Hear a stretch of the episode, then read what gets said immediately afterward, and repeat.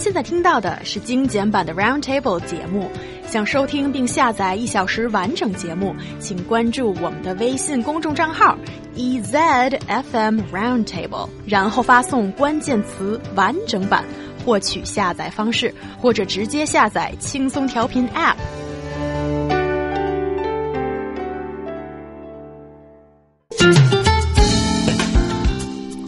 Hello, everyone. Welcome to Roundtable, coming to you from Easy FM every day from 1 to 2 p.m. Good as always to have you with us.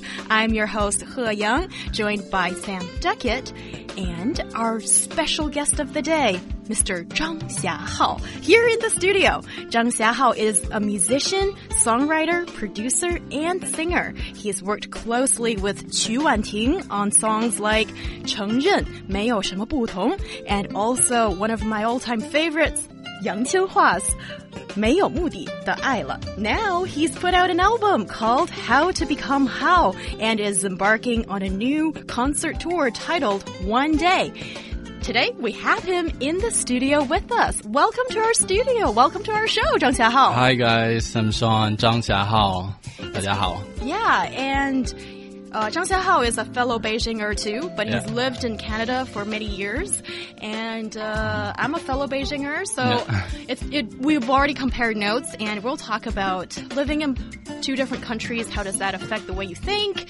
How does it affect the way we do work, amongst hmm. other things. And of course, we'll talk about the creative process, the music industry, and getting close to Zhang Xiaohao. We always want to hear from you and have you join our live discussion. Come and find us on WeChat. Just search for EZFM Roundtable or leave us your thoughts on Sina Weibo. Just key in 轻松调频 Roundtable. If you're a podcast listener, we're Roundtable 圆桌会议 there. And another reason to add us on WeChat right now is you can use the platform to send us bullet comments during the live show. Not only can you interact with us, with Zhang Xiaohao, but also with other listeners. All you need to do is click on the icon called the View at the bottom right corner of our WeChat home interface. Come and play with us. Pew, pew, pew, pew, pew. But hello, welcome to our show, Zhang Xiaohao. so honored to be here. It's nice to you. have you here. Well, thank you for And- inviting me. Well, it's a great thing. And I've looked at your music, I've listened Mm-hmm. to your music, and also I've checked out your music video one day, uh, also featuring Qu Wanting. Yeah. And I've got loads of questions for you. Okay, okay, let's talk about it.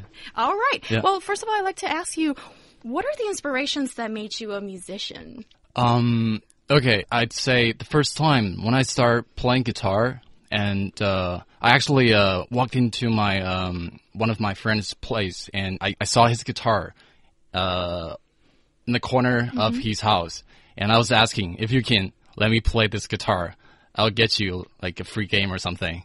And uh, he's okay, yeah, totally fine. And as as soon as I picked the first string, Yeah. the first time, and I know that's gonna be the either career or instrument of my life. Wow. So it was sort of like a calling that you just knew from the very beginning? Um, yeah, but the, the very actual um, first time I heard the guitar sound, that's actually through the um, uh, one of uh, the uh, Chinese artists from Taiwan, actually, um, his record, and I didn't know what was that, but I really liked the song. I like the sound of the, the guitar, and I look at the the, uh, the the credit list, and there's a guitar played by who who who, and and and finally the day when I start playing guitar, I know okay that was the sound I actually heard from the uh, the record. All right. Yeah. Was learning the guitar quite a difficult process, or was it something you found you could pick up quite quickly? Um, at the very beginning, it's it's tricky, and and um, I found nothing difficult at all at the very beginning, the first few months, and then uh, it was like um, uh, almost a year, and that it didn't improve a lot, uh, any at all. And uh, after like a year or something, and and it went so fast, I, my skill wise or my uh, music um, That vision or something. Yes. Yeah, yeah. Yeah. And that's cultivated along the way, isn't it? Yes, I I don't really uh see any hard or difficulty in music. But, Really? yeah, I don't know. It's my favorite thing. I love it. So it's kind of like if you do something that you like, you really like, and it's like uh, enjoying. Does that also apply to when you're creating music? Do you ever get artist block, or do you find that it's quite free flowing? Um, it's pretty free. I'd say. I yeah. I have a question for you, uh, because the way that you just uh, told us about Uh-huh. the creative process and also, you know, what inspires you, that kind of thing, it just reminds me of what I read. One of my favorite all-time, like god to me, Michael Jackson. Yeah. Uh, once he wrote in one of his uh, albums that for him, like when he was uh, looking for a creative product, it was sort of like what.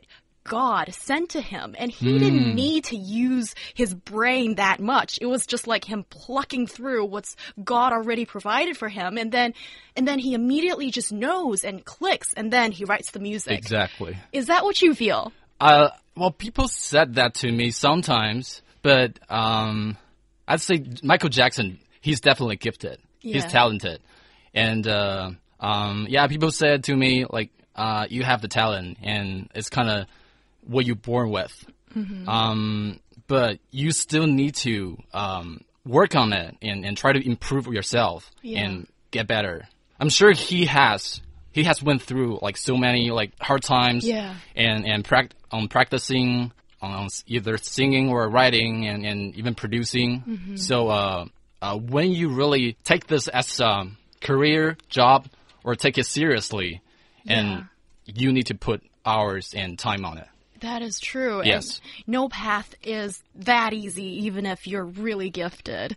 And Exactly. also, uh, Zhang Xiaohao, when you talked about like playing the guitar and you know how it's like perfection for you now pretty much okay that's what i think and i think that's really inspiring and also for so many chinese parents Mm-hmm. that have been forcing their kids to play a piano or Yeah. play a violin or the guitar Yeah. i think maybe you have something to say uh, in that regard because it came natural to you and you didn't really was forced to be doing that and look at where you are now pretty amazing Um, of course I have. I have went through that. And I, actually, I, when I was, uh, my age four, my parents got me a keyboard. And that's when I start playing music the first time. And I didn't like it until, um, I had middle school. And then, uh, I started listening to, uh, pop music and even like rock music, some like, um, and then I start doing this as, um, from my bottom of my heart. Yeah. And it was different from the like my, at my age of four, it was like pretty much uh, um, nightmare when they asked me to to play to practice on on keyboard. Yeah, and at the age fifteen, that's when I was uh, when I started playing guitar, and I just wouldn't stop. I wouldn't stop. Like the whole day, play guitar, whole day. yeah, play music. Yeah.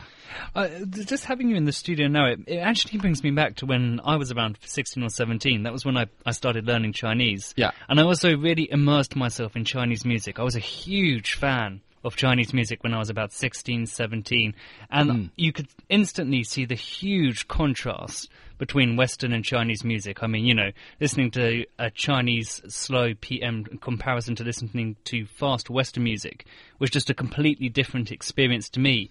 And it gave me a really um, mixed kind of playlist on my on my iPod. Mm-hmm. But that's for me as a listener. I can't imagine what it must have been like for an actual artist to be influenced by both sides of music. Hmm. So just being in Canada and being in China, how did that really affect you as an artist? different perspective, different vision views of on music, either on music or um, your life. Yeah. Um, it's different. Why like do you West- think it's so different? What What's with uh, the Western world in Canada that opened your eyes to something new there? Um, I actually um, started listening to um, Western pop music, like like Billboard and those stuff. Yeah. That was uh, in the in the shop that I was working at. It, it was a pizza shop. Yeah, I, w- I was working at a pizza shop, and you know, in in in in Canada, North America, I'd say, um, the copyright's pretty serious than anywhere in China. so Which we will get into in a second. yeah, yeah. So, um, the only music they can play is through music, uh, through radio. So that's um, like something you can play for free. And they were they've been playing that like there was some FM ninety four point five. So that's kind of like the uh, uh, pop channel or something.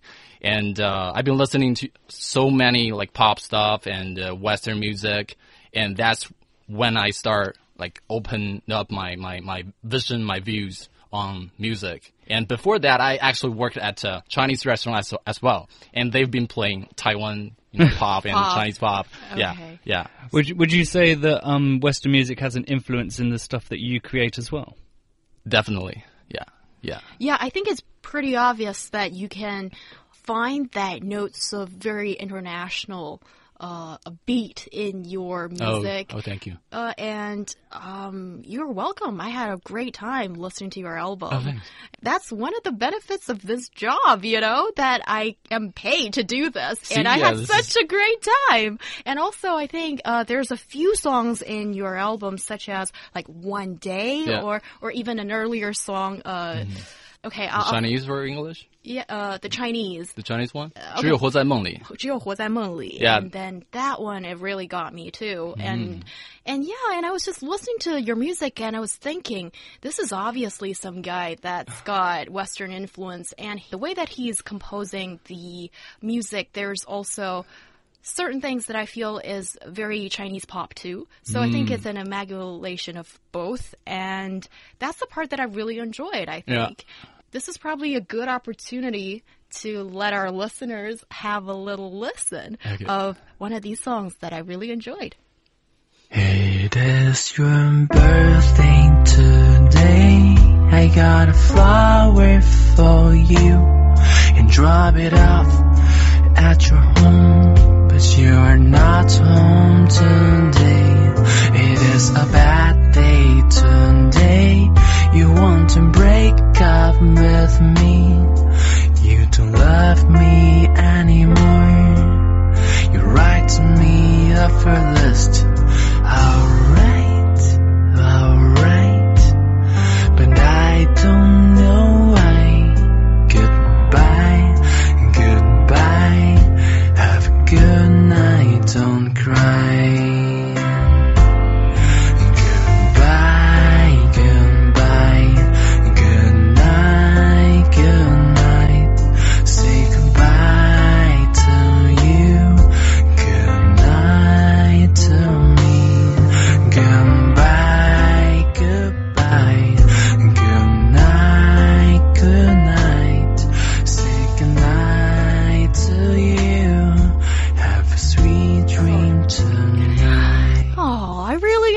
That. thank you. And last night I was listening to it right before I went to bed. Okay. And I was thinking all this really soothing kind of tune.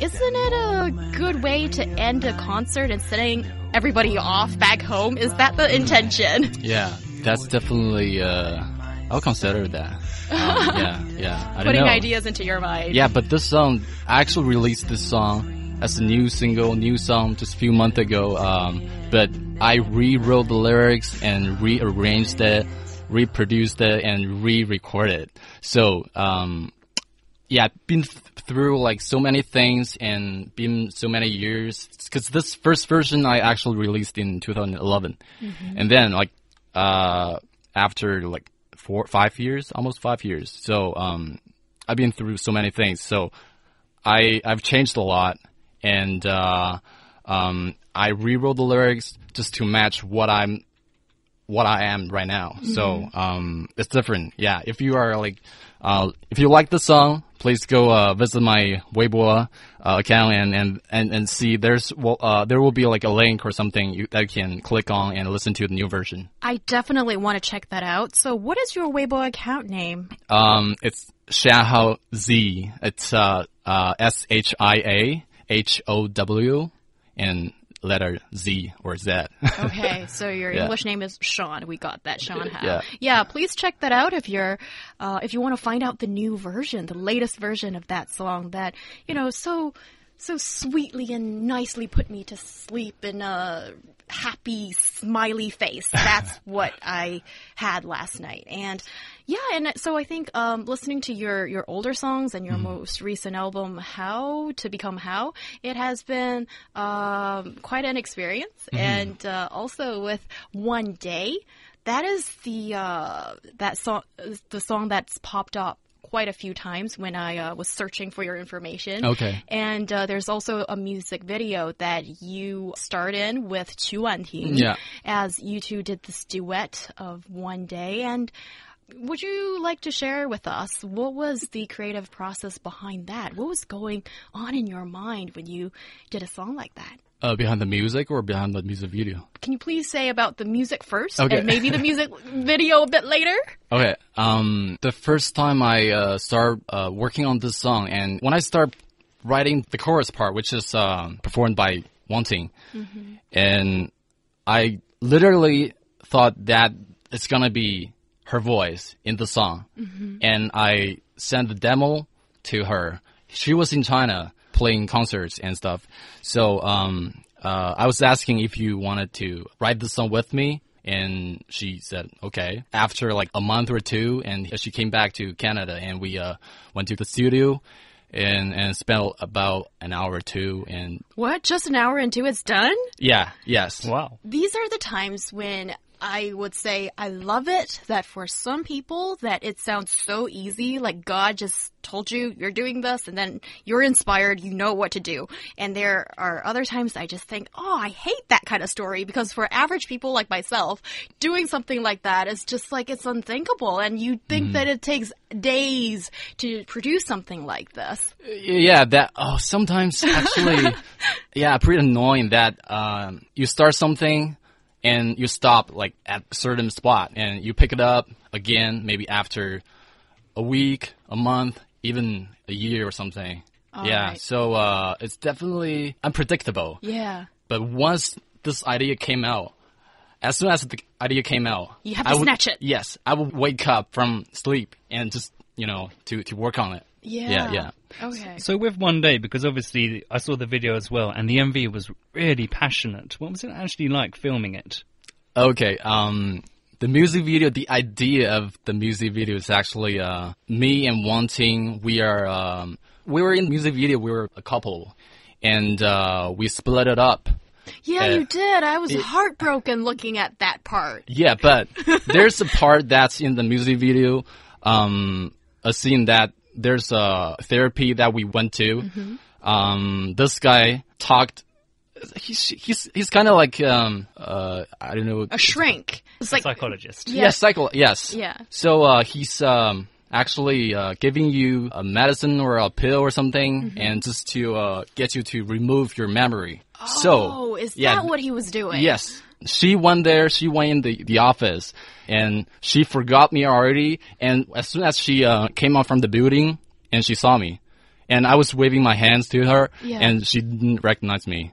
And because she already forgot, her memory already removed. Yeah. So I went in there because I was wondering why. Okay. Yeah. Thanks for explaining that to me because it really got me hooked after watching the music video. I was I was trying to figure out why does the girl no longer rem uh, remember you? And also I think with all the fights and the ups and downs Yeah. in a relationship and sort of when you see your ex after years and that moment you kind of remember him or it's a completely stranger to me, uh, to you. Said too much, and let it slip accidentally. So that kind of experience, I think, is very easily to be related by people. Yes, but um, I have to mention, watch this music video to the end, Mm-hmm. and you will know what what's happening. Yeah, because we both forgot each other. Yeah. And until the end, we went into the coffee shop and we met again as the new like, Oh. new friends.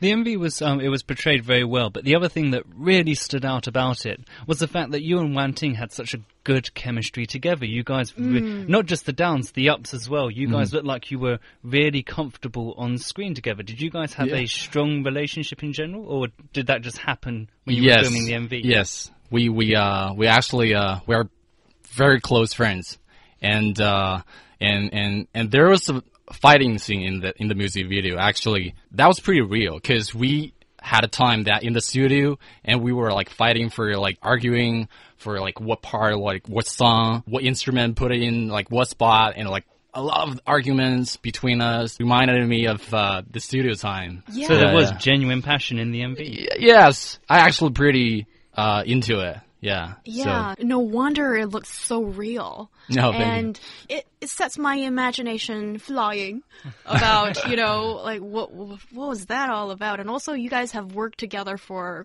quite long time, right? With all Yeah. Mm-hmm. kinds of collaboration going on, and um, also in this song. And it'd be interesting to see what will happen next for you. Yeah, and uh, I'd like to ask you about your tour now, since it's going to kick off very soon, Mm-hmm. Yeah. right? Where are we starting here? Um, the first show will be in Wuhan on 18th this month. Will be next Friday, I Ooh. believe. Yes. So, uh, yeah, pretty packed my schedule, like through this week, uh, till next week. And this rehearsal is gonna be start tomorrow. And, uh, uh, we'll be like rehearsing every day straight until like 17th. And we had the road on 18th. Oh wow! Yes. So rehearsal, what is that like? Is it hardcore? Because this side of the musician's life is something we really don't know very much about. But I imagine a lot of work is being put into it. Yeah, yeah, yeah. Um, so um, I've been working on the arrangement just to uh, um, get people a, a fresh, uh, refreshed, um, like me, like my music, because I've been changing a lot. So that I, I wanted, I want people to listen to what I am, not like not the past. So uh, I will probably just present the song as a new way. So uh, I'm rehearsing with uh, two people, a drummer and a bass player, and me on keyboard and, and, and guitar. All right. Yeah, and I'm hiring another uh, uh, sound guy from Canada, so he's flying over uh, next Wednesday. Yes. Yeah. And also being able to interact with fans, having Exactly. real people shouting at you, waving hands at you, and trying to get on the stage with you, that kind of thing would be like quite that. interesting, right? Yes, yes. Uh, and and when are you going to perform in Beijing when we can check you out live? Yeah, yeah. The the last show actually uh, in Beijing on April first. April the 1st, Yeah. that's when our Beijing listeners, we can check Please. uh, Zhang Xiaohao out yeah. live on stage. At Yugong Yishan. Yugong Yishan, Yugong Yishan. that is the venue. And that would be great when we invite everybody who's lucky enough to get those tickets into the venue and see Zhang Xiaohao live. It's been great speaking to Zhang Xiaohao today in our studio.